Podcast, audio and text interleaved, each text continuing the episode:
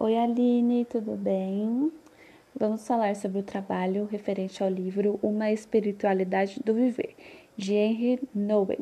Bom, eu fiz a arte que você já viu, que é a representação do que eu entendo, que eu recebo dos convites de Jesus para essa temporada, em permanecer enraizada no amor, gastar e passar tempo sem pressa no isolamento que seria uma das disciplinas, e a partir daí seguir para comunidade e ministério.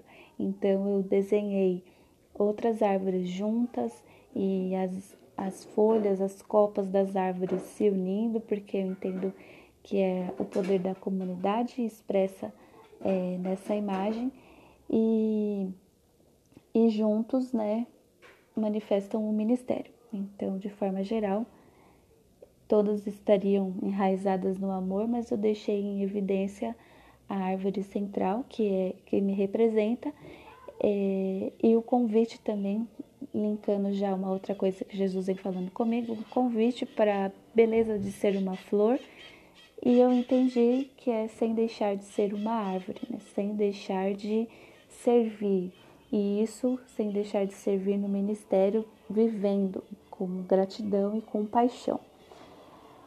Bom, falando sobre os desafios práticos que Deus me fez durante esse tempo, é, a proposta é para falar apenas de dois, mas o livro inteiro faz mil convites, né?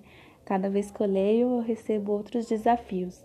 Mas eu quero destacar a disciplina do isolamento é, como a importância de se ouvir que é amada, permanecer no amor, dedicar mais tempo em, em receber isso da parte de Deus e um, um ministério focado em ser e não em fazer.